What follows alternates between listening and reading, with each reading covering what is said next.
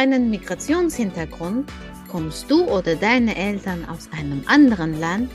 Möchtest du dich besser verstehen? Dann mach dich mit uns auf den Weg. Hier sprechen wir über alles rund um Mama mit Migrationsgeschichte. Du hörst Interviews, wir schauen auf den wissenschaftlichen Diskurs und vieles mehr.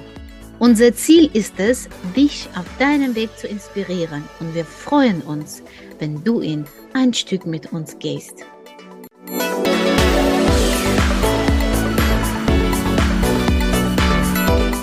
Hallo und herzlich willkommen zu einer neuen Folge von unserem Podcast Nah und doch so fern. Hallo zusammen, ich grüße alle ganz herzlich.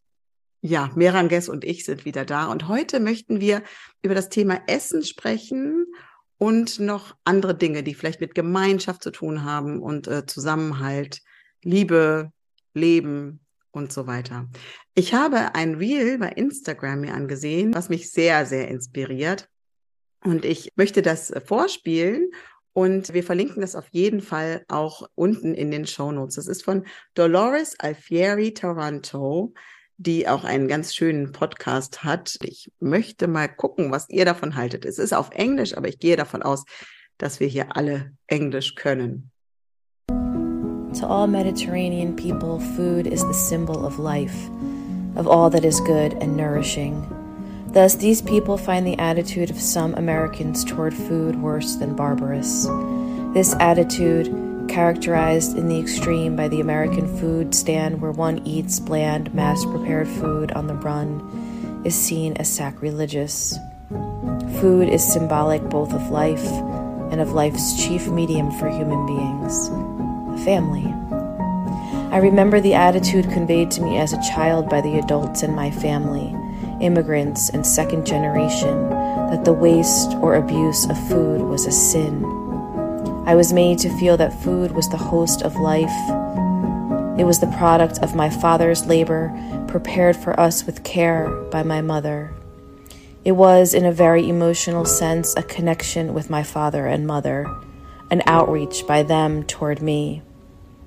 Meals were a communion of the family, and food was sacred because it was the tangible medium of that communion. Ich habe Gänsehaut bekommen. Ja, das ist so schön. Sehr ne? schön. Hm. Maja, ich würde das einmal zusammenfassen für diejenigen, die die Übersetzung brauchen. Es ist ein bisschen vielschichtig, ne? aber wir können es auch in den Shownotes mal übersetzt einstellen. Im Grunde sagt sie ja, dass Essen, die Zubereitung von Essen, das gemeinsame Essen von der Familie immer als heilige Sache angesehen wurde. Ja? Das ist so das, was auch die Eltern den Kindern geben und diese gemeinsame Zeit am Essenstisch mit Sachen, die zubereitet werden mit Liebe und für die Gemeinschaft, für die Familie. Und dass das eben in unserer westlichen Gesellschaft oft verloren geht. Wir haben keine Zeit, wir laufen hin und her, kaufen uns schnell was beim Bäcker, mm, und die Sachen sind mit so Fertigback, möglichst schnell, Fast Rise, ich weiß gar nicht, wie man das auf Deutsch sagt nicht mehr mit Hefe, die lange gehen muss, gemacht. Mhm. Und ich hatte das unheimlich berührt und wir haben ja schon oft über Essen gesprochen und, und das eben auch so eine, so eine Art und Weise ist, Zuneigung zu zeigen, willkommen zu heißen, die ja. Menschen, durch Nahrung, weil Nahrung das Leben ist und Nahrung so wichtig ist. Und deshalb dachte ich, könnten wir das in dieser Podcast-Folge heute aufgreifen. Was mhm. fällt dir ein, Miranges, zu diesem also Thema? Ich habe, als ich ähm, diesen Reel mir angehört habe, ich habe vor meinem inneren Auge meine Oma gesehen, wie sie gekocht hat in ihrer Küche. Und seltsamerweise, als ich dann selber schwanger war, man hatte als Schwangere Gelüste. Und ich hatte Gelüste nach dem Essen, die meine Oma damals, als ich klein war, gekocht hat. Beide Omas und meine Mutter. Also irgendwie zog ich mich dahin während mm. meiner Schwangerschaft. Und ich sehe auch, dass meine Kinder so die Tendenz zu diesem Essen entwickeln.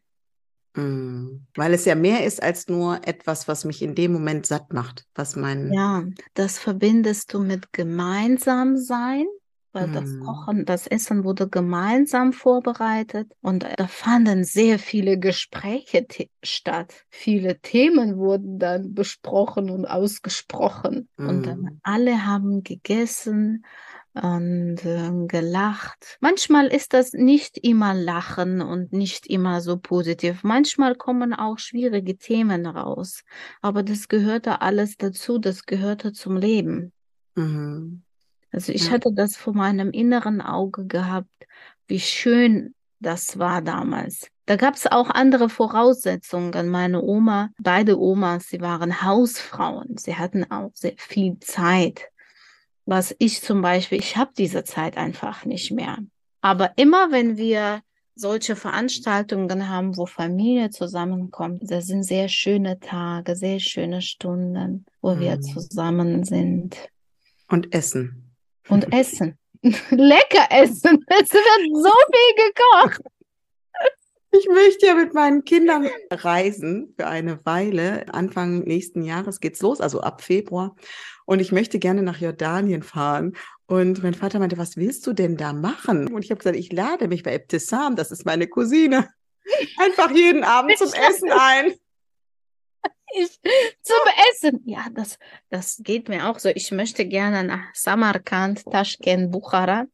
Da reisen auch. Und also ehrlich gesagt, auch ich fliege dahin, auch unter anderem, um zu essen. Mhm. So ist das einfach, weil ich dieses Essen mit meiner Kindheit verbinde. Das ist so nostalgisch. Ich habe Ja. auch Nostalgien, als ich schwanger war. Ich konnte dieses Essen mir selber nicht kochen, weil ich mich sehr viel übergeben habe. Dann habe ich mir Fotos angeschaut. Das, das hat mir auch gereicht. Mhm. Einfach, das ist schon etwas sehr Wichtiges. Mm. Und ich finde dieses Thema mit der Gemeinschaft noch so unheimlich wichtig.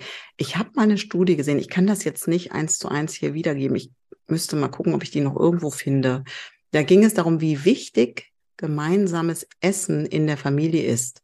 Und da ging es sogar darum, dass man sehen kann, was so die Ergebnisse sind, also wie sich die Kinder entwickeln, je nachdem, wie oft man gemeinsam ist. Da ging es ja noch nicht mal darum, was man isst, aber dass man einmal am Tag mit der Familie gemeinsam ist, hat eine unglaubliche Wirkung auf die Kinder und auf die Mhm. Entwicklung der Kinder. Ich weiß jetzt nicht genau, was das Kriterium war. Ich würde jetzt sagen Erfolg, aber das bedeutet ja nicht irgendwie wirtschaftlicher Erfolg, wie viel verdienen die später oder so, aber wie erfolgreich gehen sie durchs Leben? Vielleicht Zufriedenheit oder so? Mhm. Das müsste ich aber nochmal nachgucken. Und da war es sogar so, dass mit jedem Tag, den man weniger in der Woche gemeinsam isst, man da statistisch einen signifikanten Unterschied sehen konnte, dass es immer weiter gesunken ist.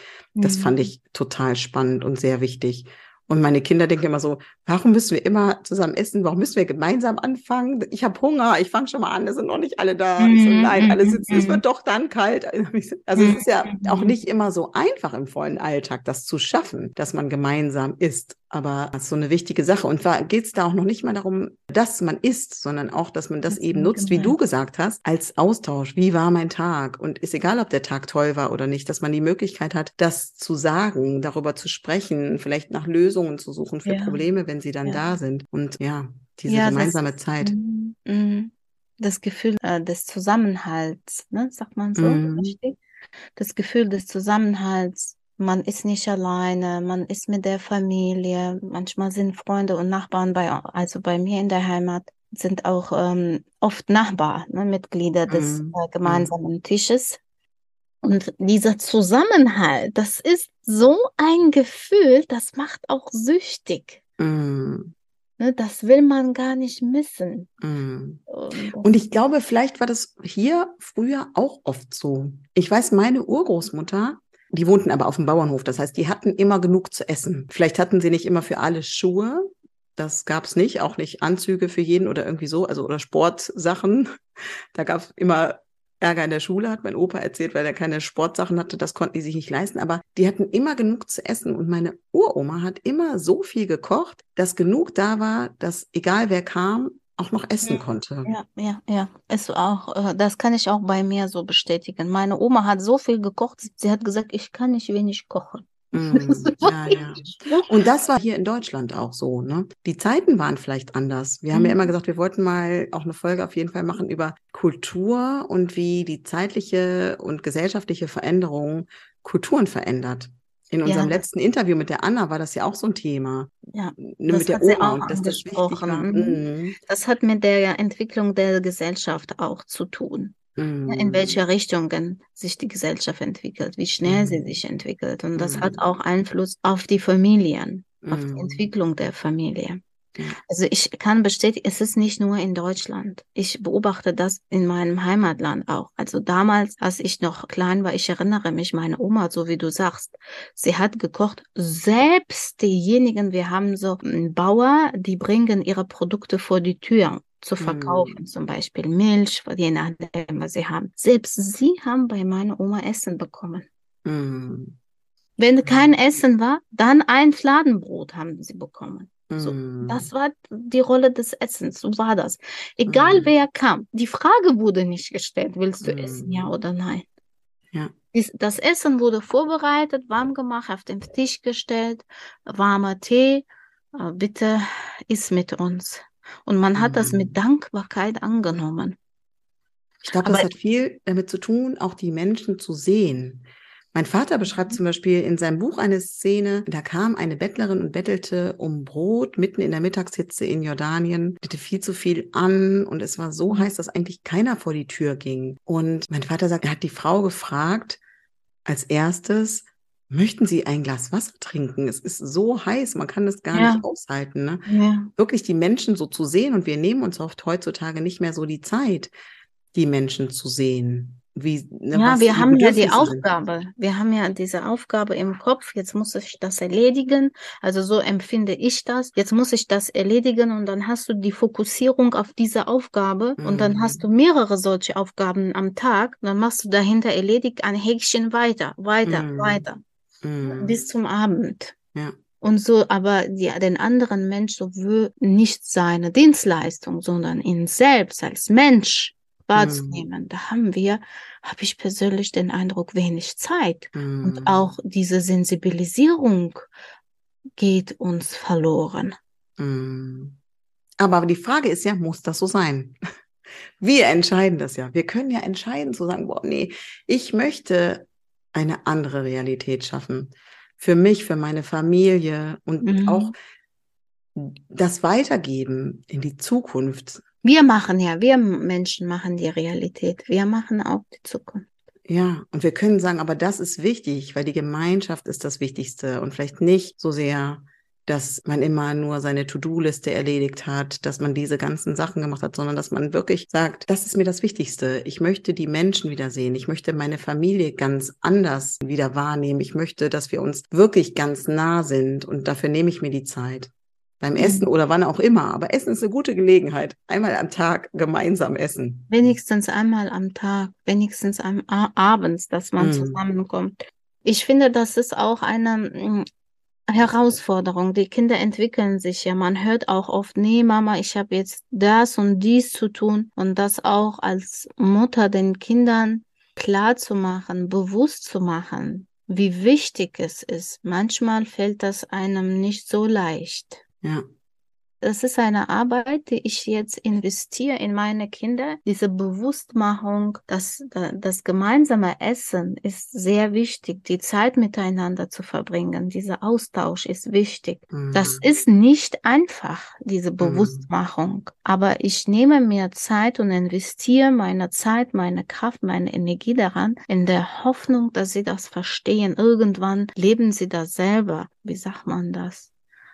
Ähm, vor. Sie leben das irgendwann selber vor. Ja. Und was du ihnen jetzt vorlebst, ist auch das, was sie wirklich kennen. Ne? Genau. Also was man sagt, hat ja niemals dieselbe Auswirkung als das, was man tut. Und es ist nicht einfach, muss ich gestehen. Also man muss wirklich konzentriert darauf hinarbeiten. Also Mhm. bewusst darauf hinarbeiten. Gemeinsam planen ist auch sehr gut. Ne? Dann kann man sie besser involvieren in die Sache. Gemeinsam planen, gemeinsam kochen, gemeinsam essen. Es ist Mhm. nicht einfach von der Gesellschaft. Da kommen so viele ne, von außen, so viele Anforderungen und Aufgaben, dass es sehr leicht einem fällt, das aus dem Fokus wieder zu verlieren. Ja, das stimmt. Wir hatten mal vor, und das klappt einfach nicht, ich finde es immer noch eine schöne Idee, dass einmal in der Woche ein Kind kocht. Wir helfen dann mit oder auch nicht. Die Kinder sind ja schon groß und können das eigentlich auch schon alleine, aber dass wirklich einmal in der Woche ein Kind kocht. Und es gibt aber jetzt schon wieder so viele Anforderungen. Hier ein Hobby, da ein Hobby, muss jemand hingefahren werden, da muss jemand üben, da ist man verabredet mit Ja, Freunden, ja. dass es so, so schwierig ist. Das ist viel. Es ist aber nicht nur in Deutschland, das merke ich auch in, äh, in Tadschikistan, als ich dieses Jahr dort war. Ich se- sehe selbst das bei meiner Mutter. Sie schafft das nicht, diese Angebote zu machen, die meine Oma gemacht hat. Selbst da sind Anforderungen steigen ja von Mhm. außen. Da ist noch mehr vorhanden, aber nicht so wie bei meiner Oma. Mm. Das ist immer noch so da. Also zum Beispiel, meine Mutter hatte Corona und sie hat dann mir berichtet, wie liebevoll die Nachbarn sie versorgt haben. Einer hat ein warmes Fladenbrot mit Marmelade gebracht, einer hat Reis gemacht, vor die Tür gestellt. Sie war rund um die Uhr versorgt. Mm. Es ist ein ganz, ganz, ganz tolles Gefühl. Es war ja auch hier so, ne? Leute haben einander versorgt, mit Lebensmitteln vor die Tür gebracht. Aber so meine Mutter sagte, wie schön, als ich mit ihr telefoniere, ah, da kommt eine Nachbarin mit einem Fladenbrot und Marmelade, selbst gemacht alles. Ich, ich habe sie beneidet, muss ich sagen. Hier ist es auch so gewesen, da hast du recht, auf jeden Fall. Aber ich weiß, Ja. ich war noch so dankbar, weil als wir Corona hatten, waren alle betroffen außer Ursula. Und ich hatte schon so dieses Gefühl, oh meine Güte, ich bin ganz dankbar, weil das bedeutet, ich muss nicht andere Leute in Anspruch nehmen, weil wir haben alle so viel zu tun. Wenn ich Ja. jetzt sage, boah, kannst du für mich einkaufen gehen, dann wäre das irgendwie eine doofe Sache gefühlt. Aber gewesen. hättest du auch machen, ich Hätte dir ich machen können, auf so jeden Fall. Angebot Aber ich habe so ein bisschen das gemerkt, Ja, dass ja, ich so ich Hemmungen verstehe, was du habe. meinst. Ich weiß, was du meinst. Hier war, war ja die Hilfsbereitschaft auch sehr groß. Mm, Ja. Ne? Mm. Also, was ich sagen möchte, dass es jede Gesellschaft betrifft. Im Moment einer mehr, einer weniger, aber jeder macht diese Erfahrung, jemanden Essen anzubieten. Das ist auch Hilfsbereitschaft. Ja. Ich bitte dir Hilfe. Ich weiß, du hast Hunger, aber ich bitte dir Hilfe an. Aber ich meine, ich muss sagen, ich kenne das auch noch von meiner Mutter und so. Ne? Ja. Wenn Leute kommen, natürlich bietet man denen was zu essen an. Das ist ja auch hier normal. Aber ich glaube, so dieses, Nicht bei allen, Maya, das muss ich sagen. Ich ja, das stimmt. das war auch immer schon. Also ich muss jetzt hier vereinbaren, was so unter Migranten gesprochen wird. Es wird schon ähm, darüber gesagt, dass man oft ein Glas Wasser äh, angeboten bekommt oder Gummibärchen oder Chips. Und das verstehe ich, also meine, ich verstehe das nicht so ganz gut, weil ich äh, bin an einem etwas anderem gewohnt. Mm. Ich sehe, dass es auch abfärbt. Mm. Manchmal biete ich auch jemandem was und was ich bin so im Stress und Hektik. Ich kann es mir gar nicht leisten, jetzt noch in die Küche zu gehen und kochen. Das kann ich und dann mache ich das auch. Ja. Ne? Aber dazu habe ich was ganz Schönes neulich gehört, auch online irgendwo. Eine hat gesagt, sie sorgt dafür, dass sie jetzt in der Weihnachtszeit, wo man vielleicht öfter auch Gäste hat und wo man viel zu tun hat mm, und nicht immer direkt dazu kommt, vielleicht nochmal schnell was vorzubereiten in der Küche oder auch Kuchen zu backen. Sie hat gesagt, ich sorge immer dafür, dass ich gute Oliven habe, dass ich Mhm. guten Käse habe, Mhm, dass mhm. ich getrocknete Früchte habe, dass ich innerhalb von kurzer Zeit einfach einen richtig schönen Teller mit Essen haben kann. Ja, Ja, dass ich ja. immer Brot habe zu Hause, dass ich immer in der Lage bin, den Menschen, die kommen, sofort ein gutes Essen anzubieten. Ja. Wenig, muss ja nicht warm gekocht sein. Muss ja Nein, genau. Ich denke auch den historischen Kontext. Früher war es ganz wichtig, das Essen anzubieten, weil da gab es lange Wege. Und es Mm. gab nicht Autos, Flugzeuge, sie mussten Kamele oder je nachdem Pferde. Sie haben längere Zeiten gebraucht, um ein Haus äh, zu erreichen. Und dann Mm. man ging zu hundertprozentig davon aus, dass dieser Mensch äh, sehr müde und hungrig ankommt und muss versorgt werden. Mm. Ich denke, da nimmt das ihren Anfang. Und heutzutage, das hat sich ja alles gewandelt, ne? Der Fortschritt auch, der technische Fortschritt und auch das Angebot von Essen ist überall vorhanden. Mm. Ja, ja. Du kannst unterwegs auch kaufen und essen. Und das hat Mm. auch einen Einfluss darauf, warum es jetzt abnimmt. Ja, das stimmt. Aber ich merke auch, dass es wieder zunimmt, weil ich glaube, immer mehr Leute sprechen darüber, wie zum Beispiel dieses Real. Immer mehr Leute sagen, aber Mhm. Nahrung ist eigentlich so zentral und so Man wichtig. vermisst es. Man Ja. Und als ich das gehört habe, habe ich als allererstes gedacht, naja, unsere ganzen Darmprobleme und was wir alles haben Mhm. und in Unverträglichkeiten, vielleicht hat das auch damit zu tun, wie wir essen. Mhm. Das und was was, wir also- kaufen, wie wir essen. Ja. Ja, wie wir zu, es zubereiten, mit welcher Ruhe und Gemeinsamkeit wir vielleicht essen, dass das auch irgendwie so ein Hilferuf ist. Wir brauchen das eigentlich. Wir brauchen die Gemeinschaft. Wir brauchen die Menschen um uns herum. Mhm. Und das Ja. ist eigentlich das Wichtigste. Und das zeigt sich jetzt vielleicht auch schon darin, dass man Nahrungsmittel nicht mehr verträgt. Es hat natürlich auch damit zu tun, wie alles produziert wird und was heute alles in unseren Nahrungsmitteln ist. Aber vielleicht ist das auch ein wesentlicher Faktor, dass man. Dinge, die irgendwie mit Liebe hergestellt wurden und mit Zeit und mit Ruhe Mhm. vielleicht ganz anders verträgt. Mhm, mhm. Es gibt ja auch viele Erkrankungen heutzutage, neue Erkrankungen, die mit Essen zu tun haben, Mm. mit Nahrung. Die gab es früher nicht. Ne? Das hat auch damit zu tun. Mm.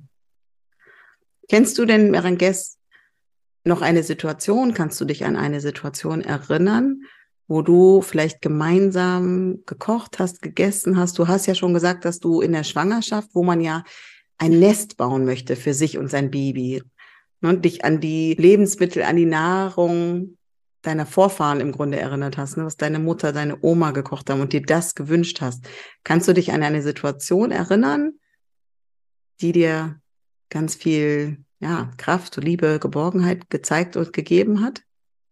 Ja, ich denke so, ähm, wenn, das wäre auch hilfreich, glaube ich, für die Zuschauer, wenn man so eine Szene hat, wo, oder Situation, wo man mit der ganzen Familie, Freunden, Nachbarn gegessen hat.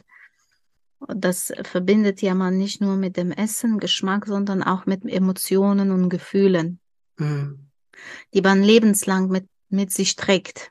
mm, Und ähm, also ich muss sagen, ich bin, was das anbetrifft, sehr verwöhnt und habe Glück gehabt, weil ich habe von meiner Heimat ähm, das sehr oft miterlebt und ich bin auch jetzt in einer großen Familie, wo wir, wenn wir zusammenkommen, sehr viel kochen und äh, uns viel austauschen.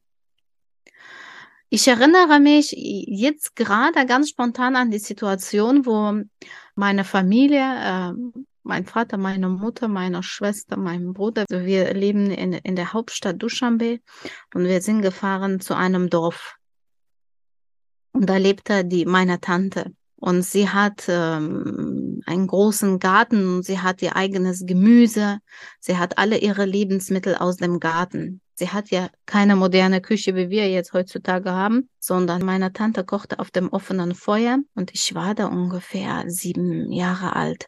Und dann habe ich gesehen, sie hat Auberginien. Sie ist ziemlich schnell zu ihrem Garten gegangen. Sie war ziemlich schnell. Also sie hat ja alles selber in ihrem Zuhause gemacht. Sie war eine Bauerin. Sie hat ziemlich schnell Auberginien gepflückt, frische Kräuter gepflückt, Tomaten, Paprikas und hat angefangen, auf dem äh, offenen Feuer Suppe zu machen. Diese Suppe, das roch so gut, ich kann es bis jetzt nicht vergessen. mm. Und diese Suppe hatte kein Fleisch, nichts.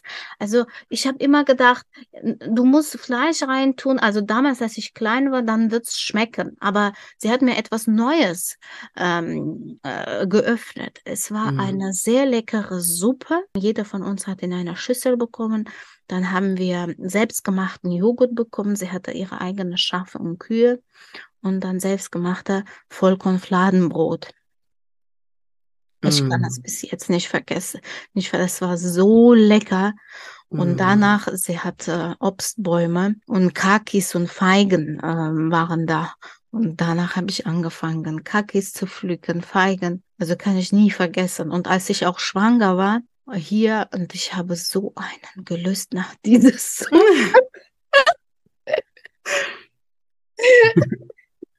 ich aber nicht mehr machen. Also das war ein ganz anderer Geruch. Sie roch nach Holz, nach Rauch, diese Suppe. Mm. Oh, Eine schön. sehr, sehr schöne Erinnerung. Und wir saßen alle dann draußen. Äh, es- es gibt so, das gibt's hier in Deutschland nicht, aber die alten Römer hatten das. Das sind so ja äh, flache, breite Betten, worauf man sich hinsetzen kann. Und da Mhm. gibt's Kissen und so ganze Düne aus bunten Stoffen äh, bezogenen Matratzen. Und wir saßen alle so im Kreis äh, auf diesen äh, Betten. So, die sind ganz breit. Also ich habe gesehen im Museum, äh, wo alter Rom, Römer und Antike präsentiert wird, sie haben auch solche Betten Mhm. gehabt. Es war sehr schön. Mm. Sehr, sehr schön. Ich muss sagen, Hast du denn so eine Situation, Maya? Also ich erinnere mich immer an unser Weihnachtsessen. Bei uns gab es zu Weihnachten immer dasselbe. Es gab immer dieselbe Suppe als Vorspeise, eigentlich so eine Hühnerbrühe mit Nudeln, Eierstich und früher mit Markbällchen und dann irgendwann aß man keine Markbällchen mehr. Das kommt jetzt wieder, weil Bone Marrow is very healthy. Also Knochenmark ist sehr, sehr gesund. Aber in meiner Familie macht man das jetzt nicht mehr. Jetzt machen wir die anders mit Hirse oder ich weiß gar nicht. Und danach gibt es immer Pute und immer Kartoffeln und immer Rotkohl und immer Selleriesalat. Das ist so Mhm. dieses Essen, immer dasselbe und immer denselben Nachtisch. Und das ist auch so eine Sache, die kenne ich, seit ich ganz klein bin und meine Geschwister auch und wir bestehen darauf. so, und heutzutage bin ich an Heiligabend nicht bei meiner Familie, weil es zeitlich irgendwie hier nicht passt. Hier, wir müssen auch noch die andere Oma mit einbeziehen und das ist auch ganz wichtig und ich versuche trotzdem zumindest ähnlich zu kochen. Aber ich freue mich Mhm. immer, wenn ich am ersten Feiertag zu meinen Eltern fahre und dann da das Essen bekomme, was ich so Mhm. mit Geborgenheit, Ja. mit schöner Zeit, mit Mhm. irgendwie langen Abenden zusammen verbinde und so. Das ist, äh, ja, das ist, glaube ich, das, weil wir das immer noch jedes Jahr so haben und als auch alle Geschwister darauf bestehen. So das, was für mich, glaube ich, als, ja, als Essen, als Mahlzeit die schönste kann- Erinnerung ist. Ich habe eine Idee für dich. Man kann ja dieses Essen nicht nur ja am Weihnachten machen. Man kann ja da öfters einbauen im Jahr. Dann Ja, ja. dieses Gefühl öfters. Also wir schaffen unsere Realität selber. Mm, Ja, auf jeden Fall, auf jeden Fall. Eine andere Sache, die ich jetzt irgendwie mit Kindheit in Verbindung bringe, auch wenn ich mich nicht bewusst daran erinnere, ist, es gibt Nachtisch in Jordanien, der heißt Knafe. Das ist so ganz, ganz süß, irgendwie so käsig und ich liebe das. Also bewusst habe ich das zum ersten Mal gegessen, als ich Erwachsener war. Bestimmt haben wir das auch mal als Kinder gehabt, aber das weiß ich gar nicht mehr.